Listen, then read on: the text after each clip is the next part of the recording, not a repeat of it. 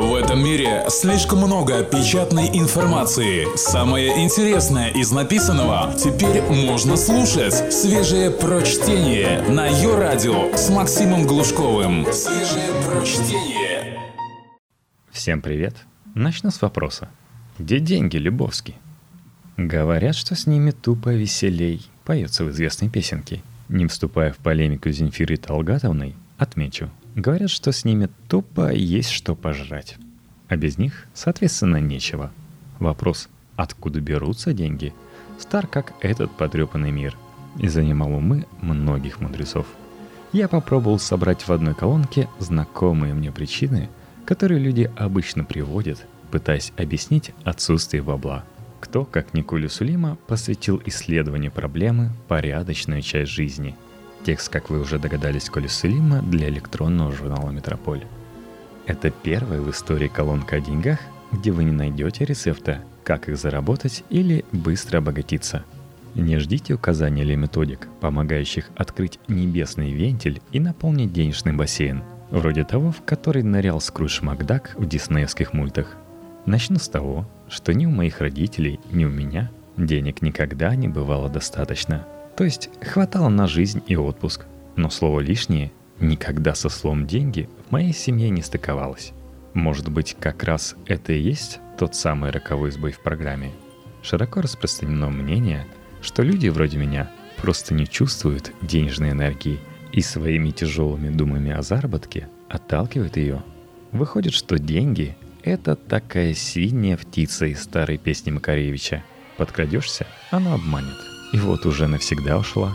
И только небо тебя поманит синим взмахом ее крыла. Очень романтично, но абсолютно возмутительно. Жизнь от зарплаты до зарплаты – привычная реальность для большинства. Это один из наиболее утомительных, раздражающих и отопляющих способов жить. Не будучи разрешенным – с годами этот конфликт становится хроническим и начинает реально действовать на нервы. К своим 40, устав и пытаясь разобраться, я первым делом решил проверить теорию. А хочу ли я денег вообще?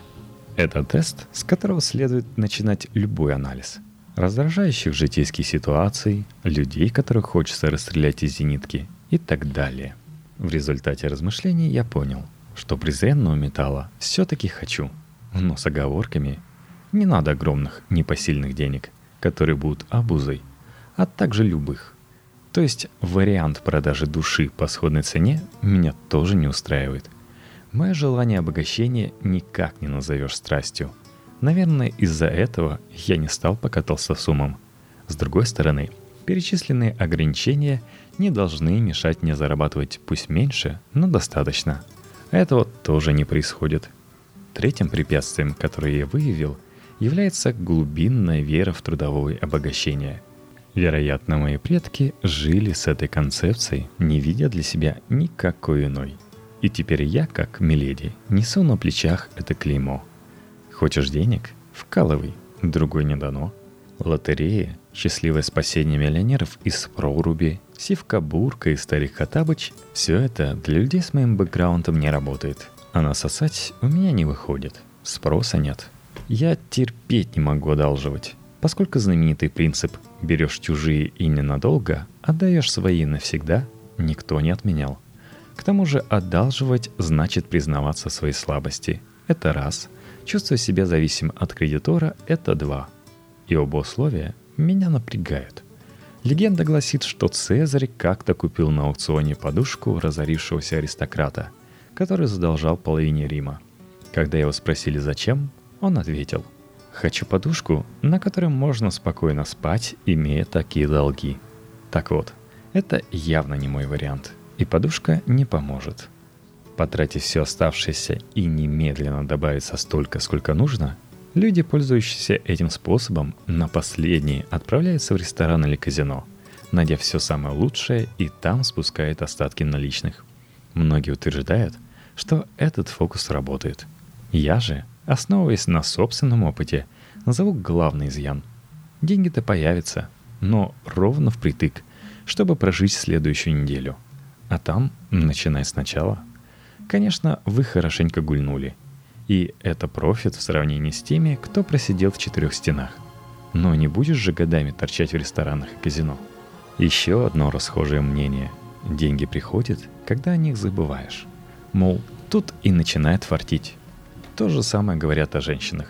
Только это все вранье. В обоих случаях включается обратная связь.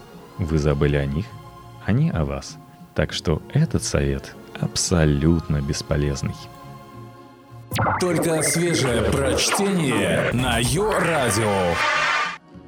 Обратимся к бизнес-тренерам. Многие рекомендуют повторять про себя мантру «Я разрешаю деньгам самим найти меня». Главный недостаток таких мантр в том, что человеку трудно помнить о них больше недели. Это общее правило. Если от повторений не зависит твоя жизнь или самочувствие, заряда хватает дней на 10. Я вообще удивлен, что столько лет не переставая пользуюсь зубной нитью. Ведь начать это делать труднее, чем бросить курить, как утверждает покойный Мич Хенберг. Другие денежные гуру пишут, что ключом к успеху является призвание. Мол, человек, нашедший себя, обречен на материальный достаток. И тут же добавляет, что даже занимаясь любимым делом, вы решите свои денежные проблемы не раньше, чем через два года с начала работы. А до этого не стоит даже задавать глупых вопросов. Паши и не разгибайся. Все это очень путано. А как же Ван Гог? Уж он-то точно нашел свое призвание и следовал ему неукоснительно. Откуда взялись два года и почему не пять, ума не приложу. Два года моей новой карьере исполнилось 31 мая. Значит ли это, что мне стоит уже заказывать в прокате смокинг и мыть шею в ожидании чудес? Я дам вам знать, поскольку срок вот только-только подошел. Тем временем мироздание продолжает троллить нас по мелочам. Например, дает денег, которые тут же уходят на какие-то непредвиденные расходы. Штрафы, ремонты, тест на отцовство, предоплата за детский сад. Расходы, которые даже на горизонте не маячили. Своеобразная дотация от Вселенной, радости от которой хватает ровно на то время, пока вы не знаете новостей, полагая, что эти деньги ваши – как правило, от недели до месяца, а потом их поглощает космос. Этот тонкий вид издевательства меня особенно раздражает. Те из вас, кто смотрели фильм «Сережа» Георгий Данелли, помнят эпизод с неразвитым взрослым, предложившим Сереже пустую оберку вместо конфеты. Так и хочется спросить Вселенную.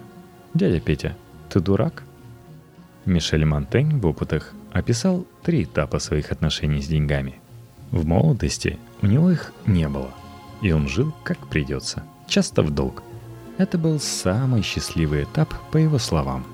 Тысяча раз ему прощали долги, видя, что вернуть он не может, хоть и старается. Разбогатев, Монтейн начал откладывать на черный день, и этим отравил себе существование. Внезапно он стал беднее, чем был, когда жил в нищете, из-за постоянного страха потерять накопленное – и, наконец, старости принялся тратить столько же, сколько получал, а в остальном рассчитывать на проведение. Если верить ему, это и есть та самая золотая середина, которую он искал. Вот здесь-то у меня как раз и загвоздка. Я никак не могу заставить себя расслабиться и положиться на это самое проклятое проведение.